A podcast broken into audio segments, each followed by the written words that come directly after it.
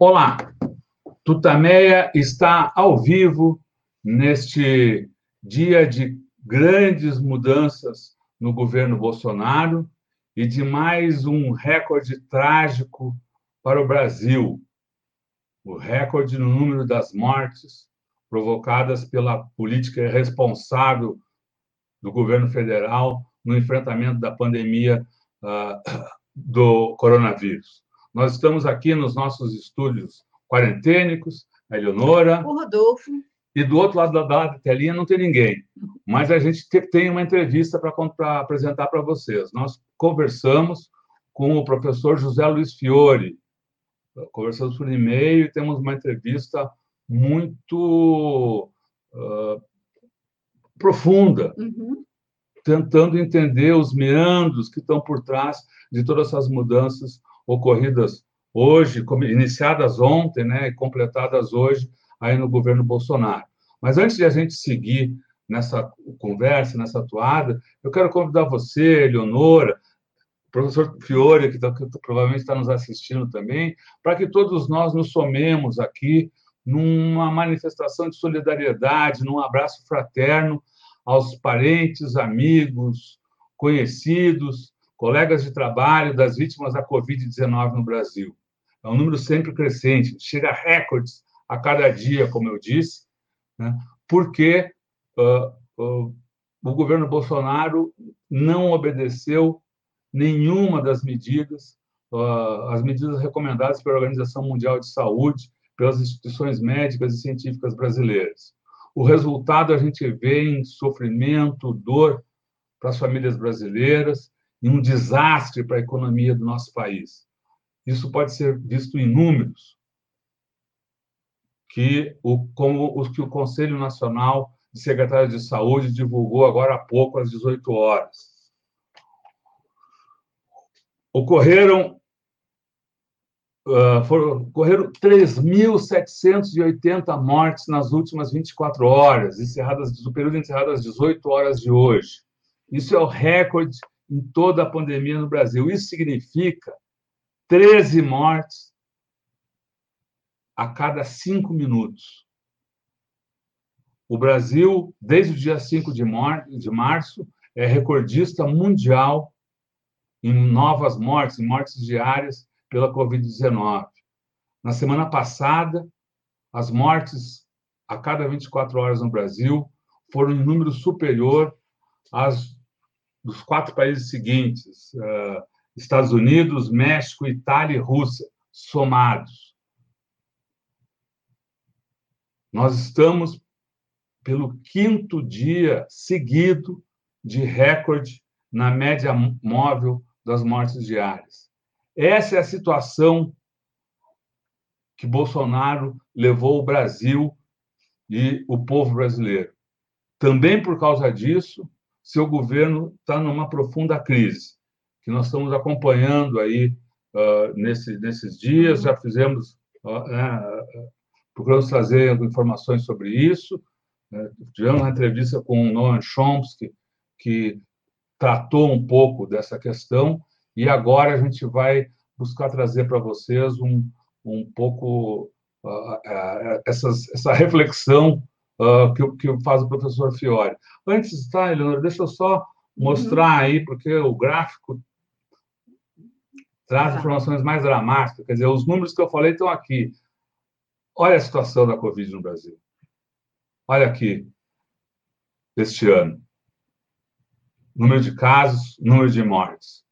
Ah, e outra informação importante: hoje, é, a taxa de incidência uh, da Covid mudou de patamar, passou de 6% na população brasileira, ou na, na, no indicador usado aí pela CONAS, são 6.023 casos e meio a cada 100 mil habitantes, ou seja, um pouquinho mais de 6% no, no país. Bom, dito isso, então, Eleonora, vamos, antes de fazer a entrevista, vamos um pouco lembrar o que está acontecendo, o que está provocando aí uh, todas essas conversas de golpe, de contragolpe, uhum, uhum. Uh, enfim. Bom, a gente teve, está tendo um março que está acabando amanhã, super acelerado. Parece que a história deu uma, uma pisou no acelerador aí nas últimas semanas. Né? A gente tem, em primeiro lugar, né, esse descalabro, essa hecatombe né, da, da Covid. Eu acho que isso é, é, uma, é uma, uma, uma, tragédia jamais vista na história brasileira, é uma, é uma mortandade que não tem comparação com nenhum país, está sendo realmente uma, uma, uma hecatombe é, que todo mundo que estuda, que, que observa esses números na área da medicina ou fora, aponta a responsabilidade do, do Bolsonaro nesse descontrole total. Nós temos não só essas mortes é, nesse patamar, como um colapso total no sistema de saúde, hospitalar, uhum. enfim, a gente tem é, uma situação é, é muito trágica no Brasil. Isso, é acho que isso provoca né, uma, uma crescente insatisfação, uma crescente é, é, enfim, uma, uma situação que está todo mundo querendo sair dessa.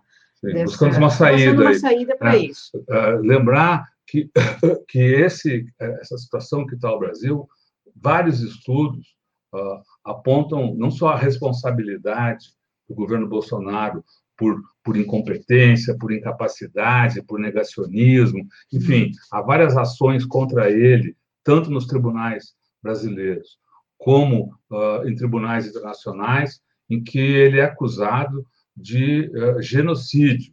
Além disso, tem uh, estudos aqui no Brasil, e notadamente um estudo de especialistas da Faculdade de Saúde Pública aqui de São Paulo, mostram que houve um, um processo planejado no sentido de deixar o que se espalhasse o vírus, a epidemia ganhasse força. Uma série de, de, de decretos, portarias, enfim, ações governamentais, mais de 3 mil ações governamentais analisadas por esse, nesse estudo, apontam nesse, nesse sentido, de dificultar o combate à ação na área da saúde, dificultar o combate à pandemia, e, e, e todos uh, e, e todas as, as questões que, que isso envolve. Como disse a Leonora, essa, essa situação vai chegando num ponto em que até os aliados próximos, talvez não os mais próximos, mas os próximos, começam a se uh, uh, tentar se afastar. Né? Nós tivemos na semana passada, e analisamos aqui no Tutamé, em outras entrevistas, né, o, o, a divulgação da carta uh, dos banqueiros e de economistas que tinham sido apoiadores, né, incentivadores uh, do, do projeto Bolsonaro. Uhum. E, no entanto, uh, agora estão lá já colocando, uh, buscando colocar uma distância entre eles e o, e o ocupante aí do Palácio do Planalto.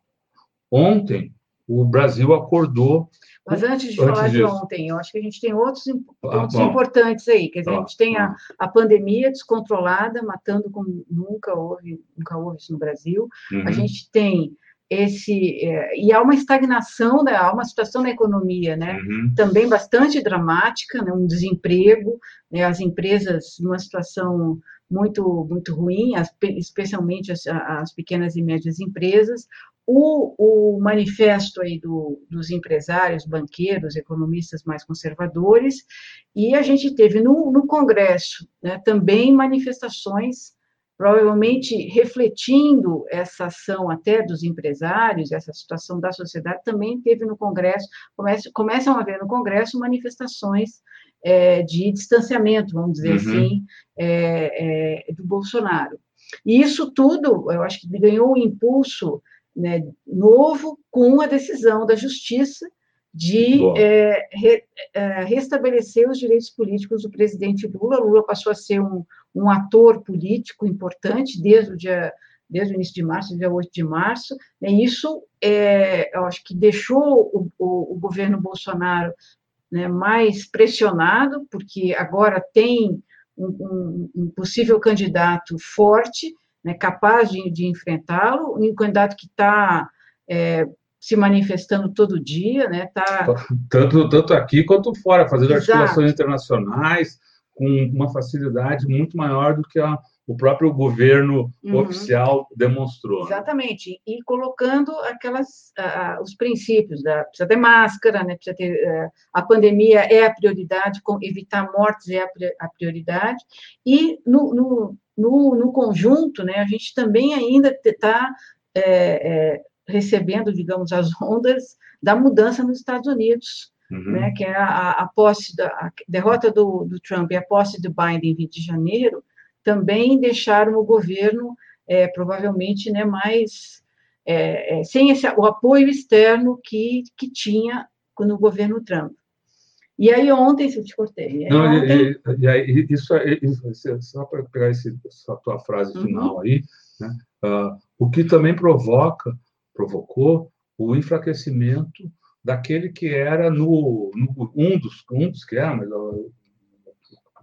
a, a, face mais visível né, uhum. do, do, do, mensageiro de Trump lá, da, da política norte-americana, que era o ministro das, das Relações uhum. Exteriores, que no final da semana passada também passou a ser alvo de bombardeio uh, de todos os setores mais ou menos uh, lúcidos da sociedade, né? E, e tanto tanto na, na sociedade civil quanto no, no Congresso. Bom, e aí o que acontece? Nós o Brasil acordou ontem com a carta de demissão do ministro da Defesa. Carta muito curta, muito seca, mas com uma frase uh, muito reveladora também, em, em, que ele diz que as Forças Armadas uh, vão sempre cumprir o seu papel institucional, uhum. ou algo assim. Né? Uh, ou seja, dando a entender, o, deixando é, claro, deixando né? Claro. Deixando claro que ele saía porque alguém, ou o governo, ou o Bolsonaro, o estaria pressionando para que as Forças Armadas deixassem de cumprir o seu papel institucional. E o que já se sabe, já está publicado nos jornais e na, na internet, é que pelo menos dois movimentos foram muito importantes nessa saída do ministro da Defesa. Né? Primeiro, que Bolsonaro pressionava com uma manifestação é, explícita, né, uma manifestação do comando da, das Forças Armadas, do comando do uhum. Exército, né, e contra a decisão da Justiça de devolver o, os direitos políticos do ex-presidente Lula. Ele, o Bolsonaro queria um novo tweet, né, do que na época foi feito em, em 2018 uh, o general Vilas Boas fez para inter, tentar interferir, tentar pressionar. Interferir, pressionar. É, é, pressionar no, uhum. no, no, Supremo, a decisão que, que definiu a saída. Uhum. É, acabou definindo né, a saída de Lula da disputa eleitoral, e, de, e também a posição do Exército, né, que foi expressa numa entrevista publicada no domingo passado, que defendia todas as normas de, sanitárias para a, a, a, prevenção da Covid, né, o distanciamento, máscaras, né, não aglomeração, e o responsável por essa, por essa área no Exército mostrava dados de que a, a os casos né, nas Forças Armadas e no Exército eram menores do que na população em geral, quer dizer, mostrando que ele estava com uma política mais é, correta no enfrentamento da pandemia do que o próprio governo federal, que é, prega. Bom, a gente discutiu, a gente hum. começou a tro trocar mensagens com o professor Fiore, e fizemos uma, um, um, pedido de entrevista, encaminhamos perguntas. O Fiore não quer aparecer, mas a gente tem aqui a entrevista e a gente vai ler essa entrevista, porque eu acho que ela toca nesses pontos todos que a gente estava falando, né, e traz aí elementos para a gente contribuir para o debate, como tá. você disse. Então, só destacando aqui do ponto de vista jornalístico, não, outras vezes nós lemos artigos do, do, do, professor Fiore, outras entrevistas. Essa, isso que nós vamos ler aqui também, uhum. uh, é uma entrevista exclusiva pro, do, do, professor Fiore, uh, dada agora há pouco, ele uhum. nos entregou faz, alguns minutos. Alguns né? minutos. Então, nós estamos trazendo para estamos trazendo para você uh, a, a, opinião uh, desse especialista, né? Uh, no, ter, no, no, terreno militar, uhum. nas relações internacionais, um cara que Uhum. fala das. Bom, das uh, uh, bom, eu vou colar aqui, que eu estou com um livrinho aqui, ó, que a gente já mostrou aqui, que é um dos, últimos livros do professor, assim, do Isabel é a disputa do poder do global. José Luiz Fiore é professor permanente do programa de pós-graduação em Economia Política Internacional da UFRJ, né, e, enfim, publicou vários, vários livros, né? é também pesquisador do Instituto de Estudos Estratégicos do Petróleo, Gás e Biocombustíveis, é, o livro de destaque Poder Global e a Nova Geopolítica das Nações, História, Estratégia e Desenvolvimento, e sobre a guerra. São algumas das, algumas das obras do professor Fiore. Bom, vamos, gente, lá? vamos lá. A gente não vai fazer um debate com a entrevista, a gente vai a gente vai, vai ler, a, ler a entrevista. Só quem não quer aparecer, apresentar a gente vai botar o conteúdo. Vai, vai apresentar para vocês as opiniões dele, certo? Falando com o professor Fiore, uh, a Eleonora faz a leitura. Uh... Quando tem uma voz mais forte, faz não, as, as respostas, eu faço as perguntas. As perguntas, né? Então, as perguntas são perguntas feitas por Dutameia, que ele adaptou um pouquinho. Ele tá? adaptou, tá? mas adaptou. enfim, mas de qualquer forma mas é um material totalmente lá. exclusivo aí para o Tutameia, para tá. você. Né? Então a gente começou com o básico, né? O que significam as mudanças ministeriais do governo Bolsonaro? Uma grande derrota do senhor Bolsonaro, seguida de um erro de cálculo clamoroso e passo em falso. O pano de fundo dessas mudanças é conhecido e quase não precisa ser relembrado.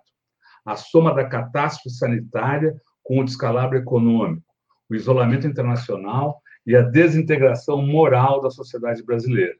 Mas, do meu ponto de vista, a mudança ministerial propriamente dita teve como objetivo encobrir a grande derrota do governo, que foi a demissão imposta do ministro das Relações Exteriores, o senhor Ernesto Araújo.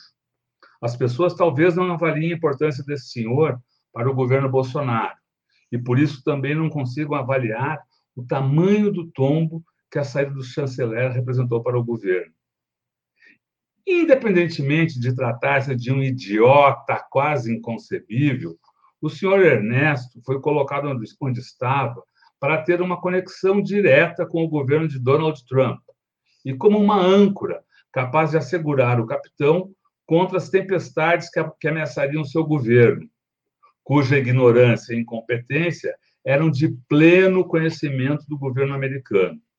Este contribuiu decisivamente para o golpe de Estado de 2016 e depois participou da operação de instalação do senhor Bolsonaro na presidência do Brasil, mesmo sabendo que se tratava de uma pessoa inteiramente inepta e insana.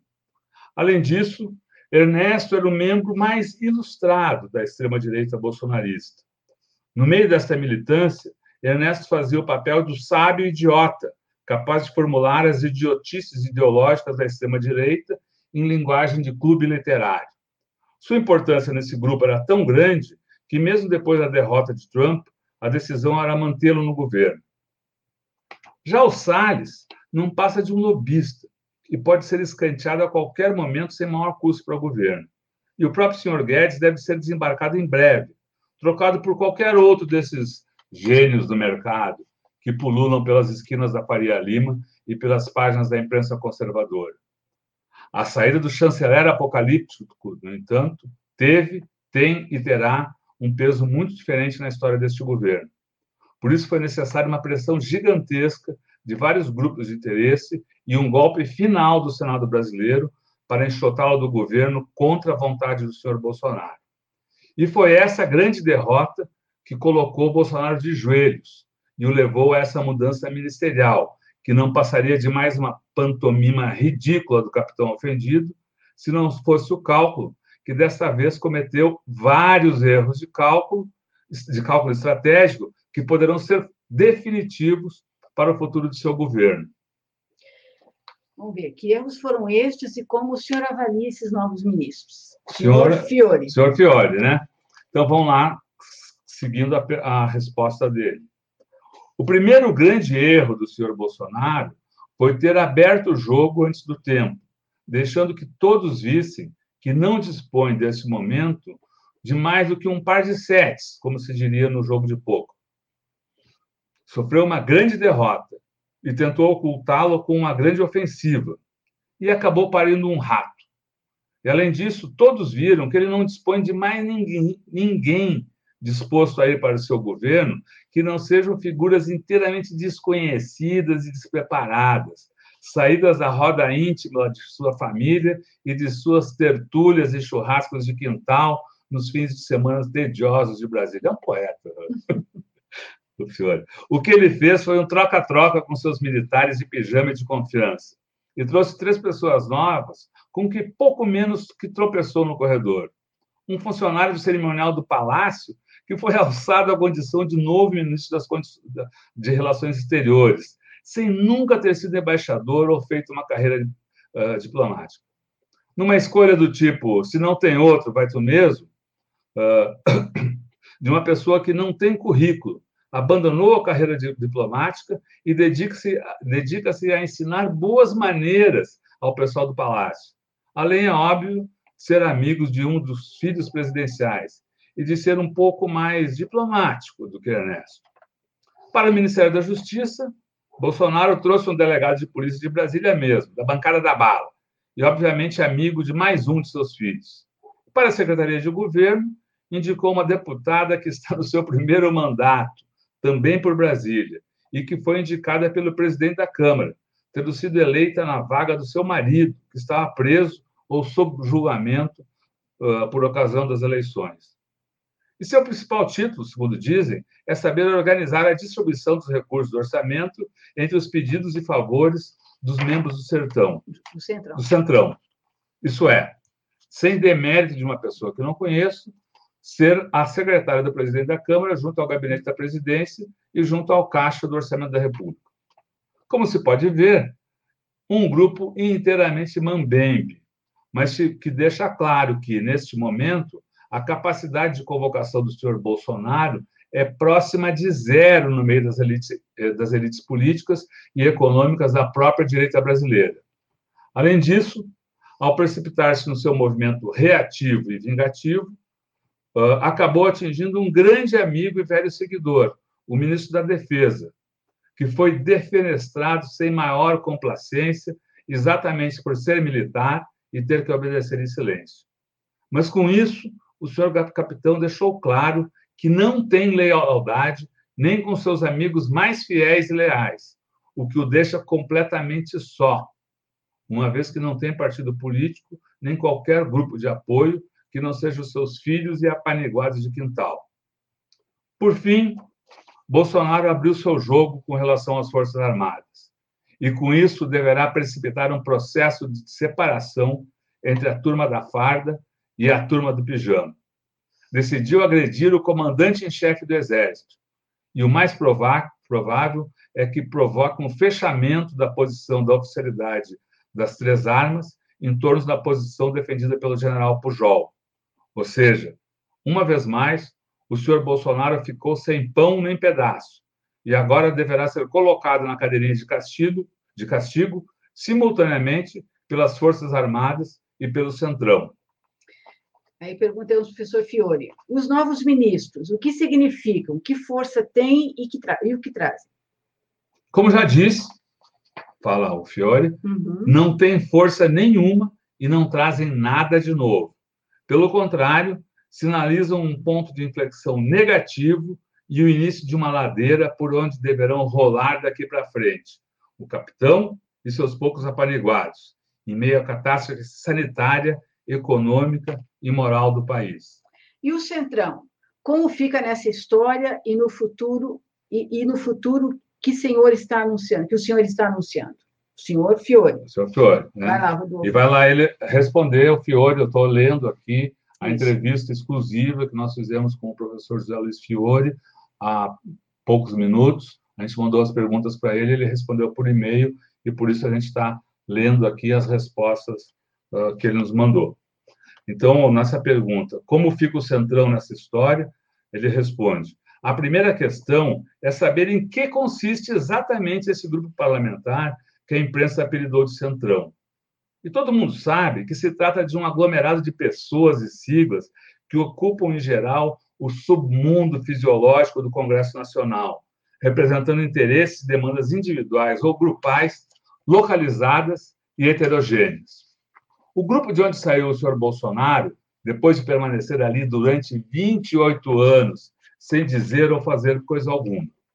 Esse grupo parlamentar, ou a maior parte dos seus membros atuais, já fez parte da base de apoio do governo de FHC, do governo Lula, do golpe de Temer, e agora estão embarcando e tomando conta do governo do senhor Bolsonaro, que eles sabem que é uma canoa furada, mas de onde desembarcarão correndo logo que percebam que está afundando definitivamente.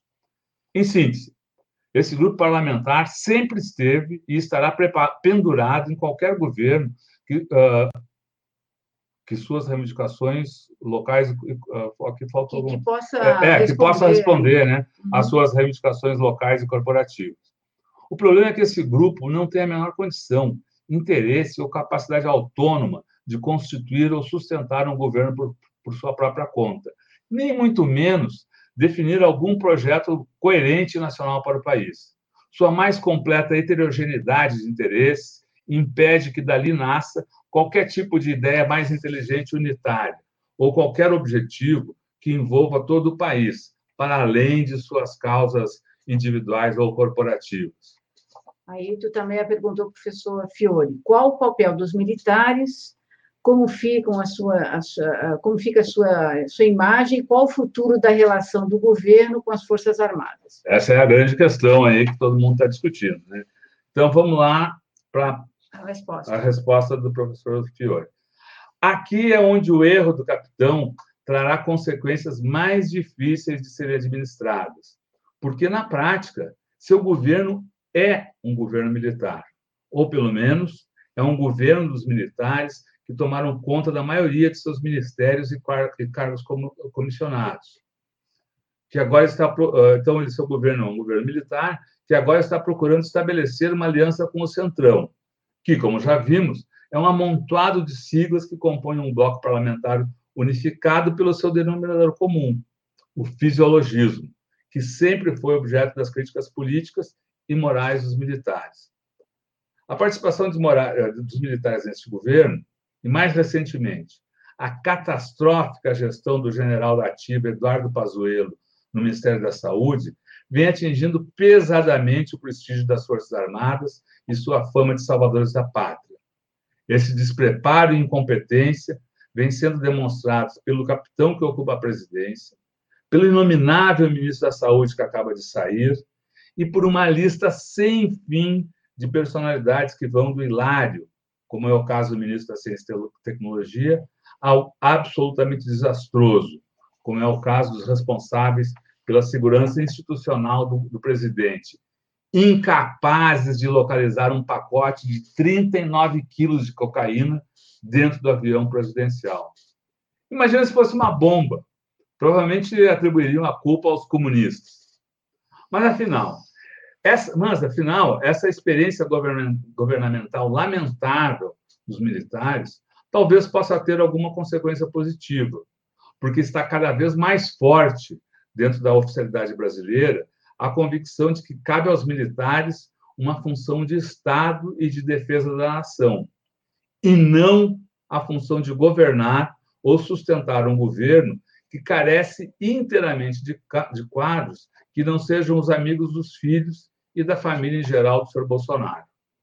E na própria sociedade, cresce cada vez mais a consciência de que os militares até podem ser homens de boa vontade e boas intenções, mas que foram treinados para tratar de canhões, navios, cavalos e avi ou aviões de guerra, muito mais do que de ciência, educação, saúde, arte, infraestrutura, ou mesmo de tecnologias de, uh, de ponta para não falar do seu mais absoluto despreparo com relação à vida política dos partidos e dos demais poderes da República, com seus respectivos deveres e obrigações. Nesse ponto é que muitos podem estar se equivocando ao pensar que Bolsonaro tomou conta das Forças Armadas ao deslocar seu amigo para o Ministério da Defesa e ejetar os comandantes do Exército, Marinha e Aeronáutica. Foi o que aconteceu hoje. Né? Uhum. Do meu ponto de vista, ao contrário, o que ele conseguirá com sua desastrada uh, movida é separar definitivamente as Forças Armadas do seu governo, criando um fosso que deverá aumentar, deixando-o cada vez mais isolado. Mas, ao mesmo tempo, permitirá que talvez as Forças Armadas aprendam de uma vez por todas que o melhor mesmo é manter-se nos quartéis e não voltar a se meter numa aventura como essa em que se envolveu o general Vilas Boas, levando atrás, atrás de si a maior parte do oficialato brasileiro. Esse deslocamento geológico que está em curso talvez explique a distinta receptividade que tiveram o famoso tweet de Vilas Boas em 2018 e a nota apagada, antiquada e inteiramente deslocada que seu amigo de longa data e de larga tradição familiar golpista postou no dia 29 de março no site do Clube Militar. As coisas estão mudando e talvez esteja chegando a hora de a turma do pijama desfrutar de suas aposentadorias e deixar de escrever notas iradas nas redes sociais ou corporativas. Aí perguntamos aqui do Tutameia para o professor José Luiz Fiore. Qual o cenário futuro que o senhor vê para a crise sanitária e econômica? E para o próprio presidente Bolsonaro? O senhor acredita na possibilidade de sua reeleição? Eu acredito que discutir, eu acho que uhum. discutir a eleição do ano de 2022 neste momento é uma completa insensatez.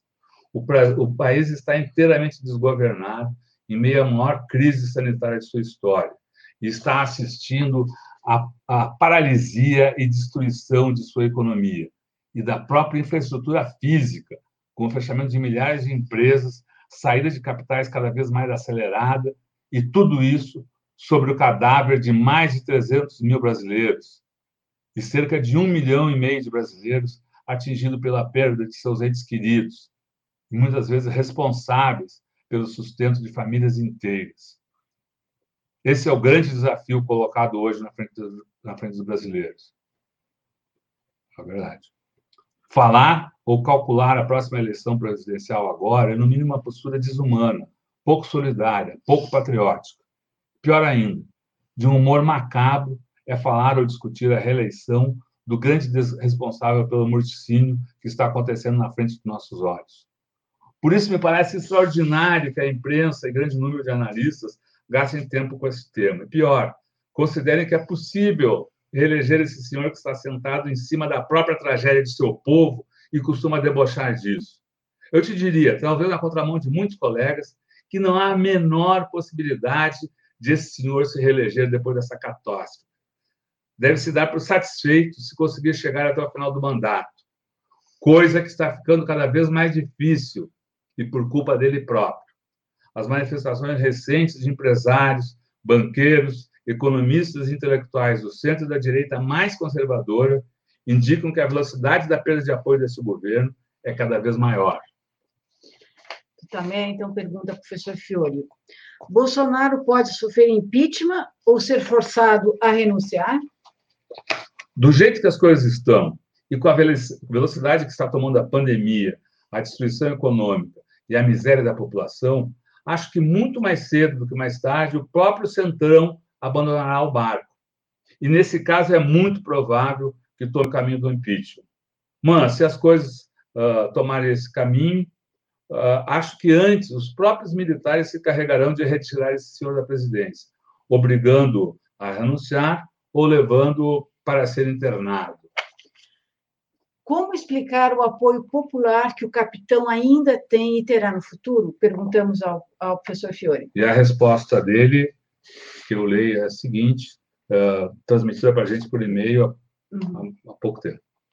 Creio que Bolsonaro ou qualquer outra pessoa que encarne sua mensagem de ódio, ressentimento e destruição sempre haverá no Brasil e nos países.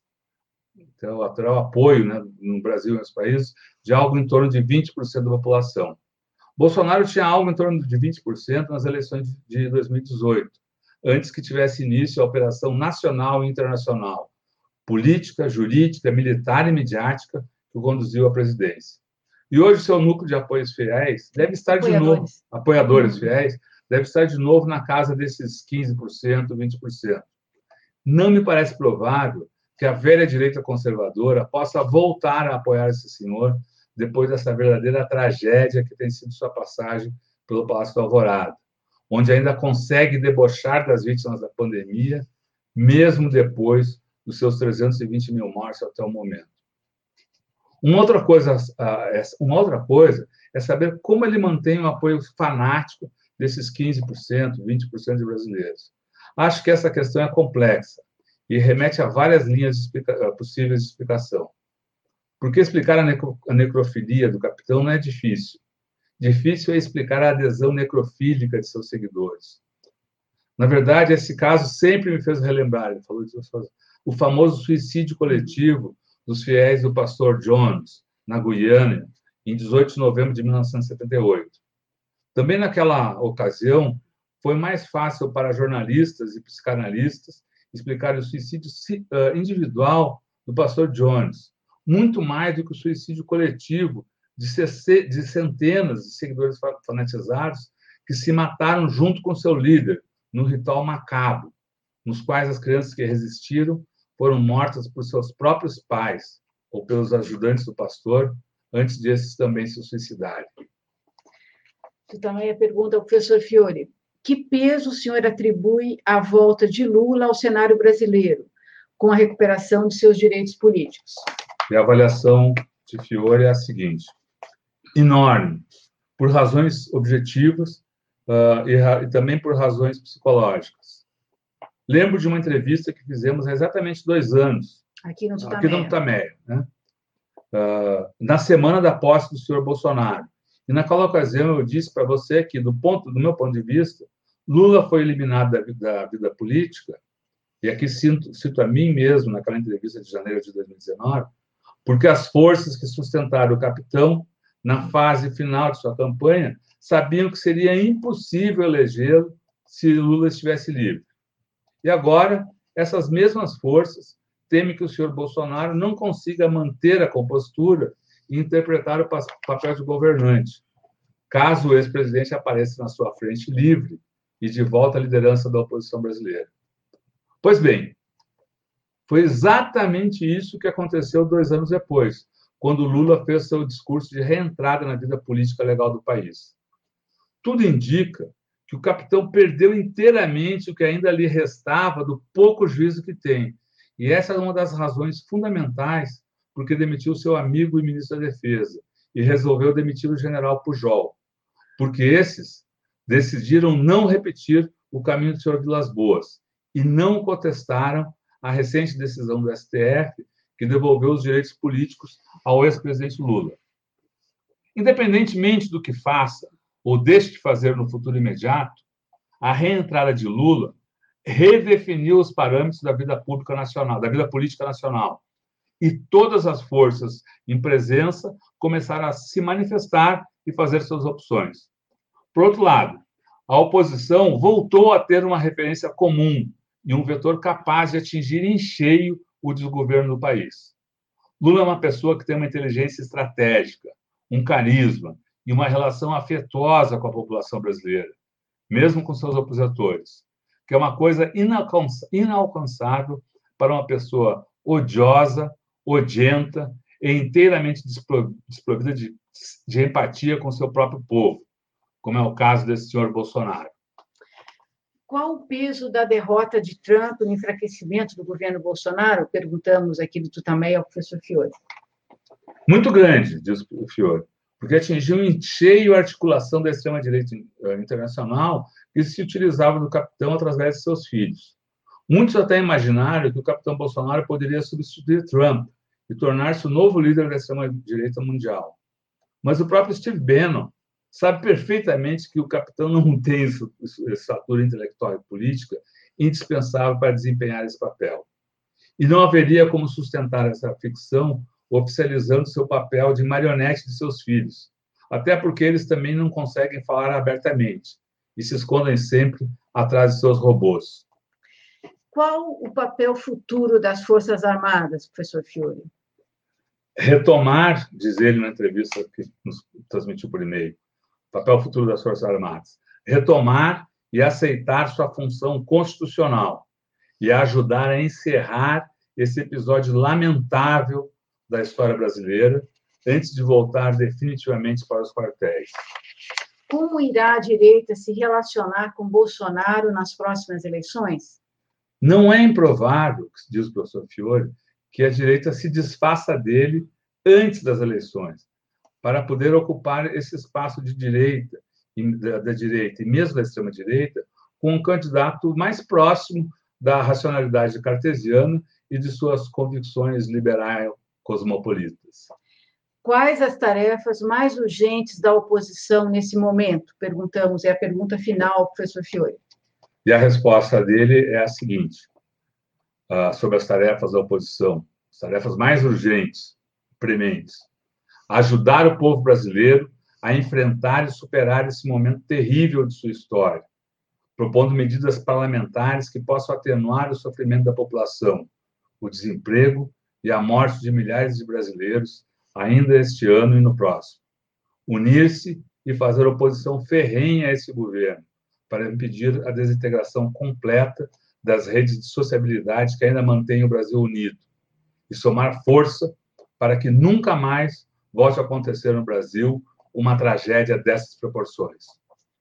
Concluímos, assim, a leitura das, das respostas do professor José Luiz Fiore às, às perguntas que mandamos para ele agora no final da tarde, que ele nos respondeu há pouco mais de, de meia hora. Aí, é, gente... Ele não quis gravar ou não quis fazer aqui conosco, mas mandou aqui as, as, as suas respostas.